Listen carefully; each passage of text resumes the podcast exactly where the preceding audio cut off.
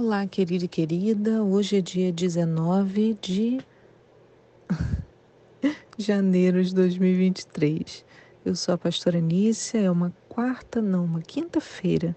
E nessa quinta-feira nós nos encontramos para meditar na palavra de Deus e na sua aplicação na nossa vida, no nosso cotidiano. Os textos de hoje são Êxodo 9, Provérbios 10 e Atos, capítulo 12.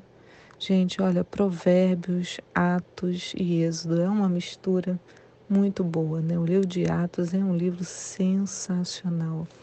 E Provérbios, acho que cada verso, né, cada versículo que a gente lê tem que parar e dali sai uma reflexão imensa. Em Provérbios 10, nós lemos o seguinte, no verso 28. A esperança dos justos é alegria, mas a expectação dos perversos perecerá. O caminho do Senhor é fortaleza para os retos, mas ruína para os que praticam a iniquidade. A pergunta então de hoje é: nós temos exercido a confiança no poder de Deus? Temos, eu e você, exercido a confiança no poder de Deus? Então nós já vimos que Provérbios já nos chama a atenção, olha, a esperança dos justos é a alegria. O caminho do Senhor é fortaleza para os retos, mas ruína para os que praticam a iniquidade. Quer dizer, aquilo que o Senhor faz para aqueles que não o querem, né? o caminho deles é um caminho de ruína. Queridos, o Senhor é a nossa fortaleza, sempre e em todo tempo. Entretanto, compreendemos que nem sempre isso significa que as nossas vontades serão satisfeitas.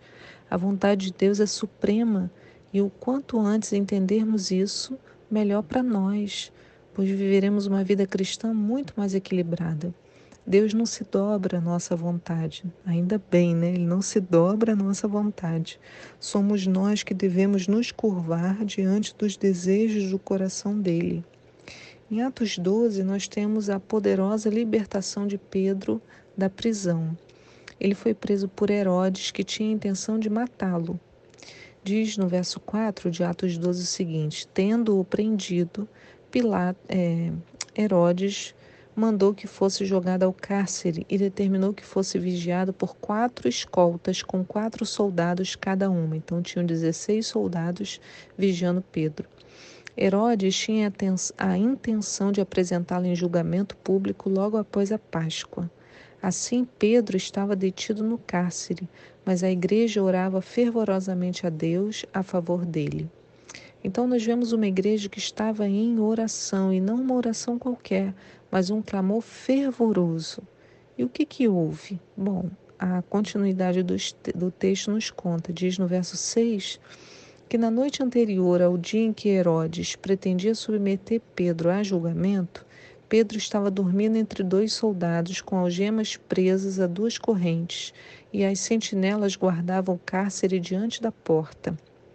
Então, subitamente, surgiu um anjo do Senhor e a luz encheu toda aquela prisão. E o anjo tocou de, o lado de Pedro e o fez acordar, ordenando: Levanta-te depressa. Imagina, né, aquele toquezinho para a pessoa acordar. E as algemas caíram dos punhos de Pedro, e o anjo continuou a orientá-lo: Olha, veste a tua roupa, calça e sandálias. E assim Pedro fez. E disse-lhe mais o anjo: Põe a tua capa e segue-me. Ao sair, Pedro o seguiu, mesmo sem saber se o que estava acontecendo por meio do anjo era de fato real, pois lhe parecia fruto de uma visão que foi tão assim, né, absurdo. Todavia passaram a primeira e a segunda sentinela e chegaram ao portão de ferro que dava acesso à cidade. E o portão de ferro se abriu por si mesmo para eles e passaram. E tendo saído, caminharam ao longo de uma rua e de repente o anjo se afastou dele. Que coisa linda!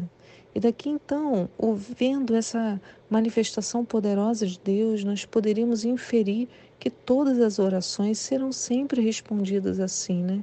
Como que Deus iria permitir que o apóstolo Pedro fosse morto por Herodes? Claro que não. Era uma oração justa, né? Claro. Assim, Deus jamais poderia negar isso. Não é verdade? Bem, mais ou menos. Porque se nós lemos no início do texto, encontramos os detalhes da prisão que o rei Herodes fez antes da prisão de Pedro. No verso 1 de Atos 12 diz assim: Naquela mesma ocasião, o rei Herodes mandou prender alguns que pertenciam à igreja com o objetivo de maltratá-los e matou a Tiago, irmão de João, por execução ao fio da espada. E observando que essa atitude agradava aos judeus, prosseguiu, ordenando também a prisão de Pedro durante a festa dos pães sem fermento. Então, você acha que a igreja não estava em oração fervorosa por Tiago também? Certamente estava, mas Deus não atendeu. E por quê?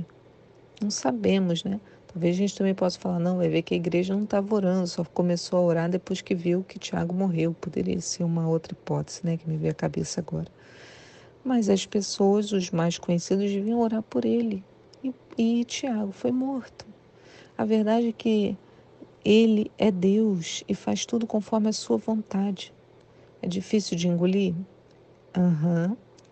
Bem, e é assim que aprendemos a ser servos, aprendendo a engolir, saber que a vontade do Senhor é única.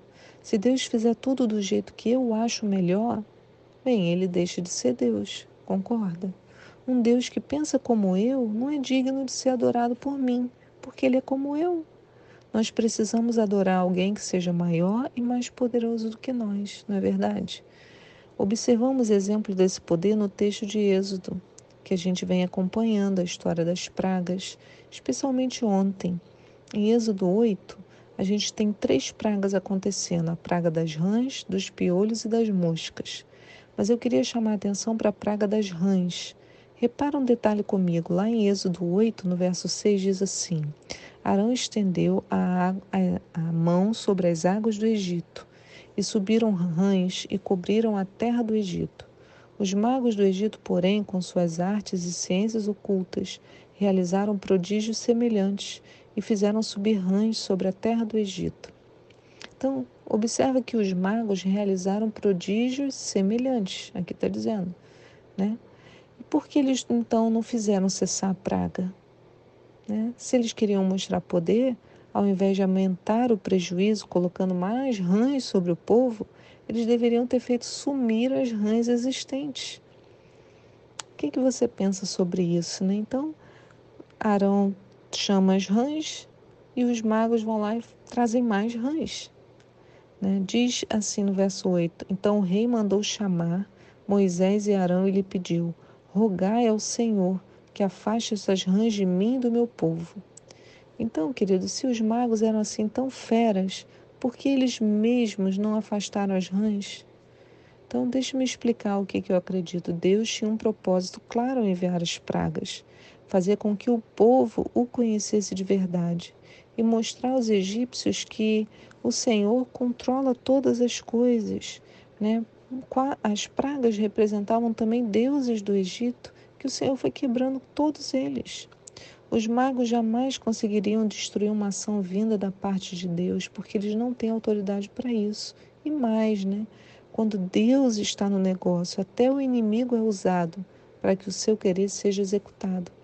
Você percebe que os magos, tentando mostrar poder, acabaram ajudando a tornar a praga ainda maior?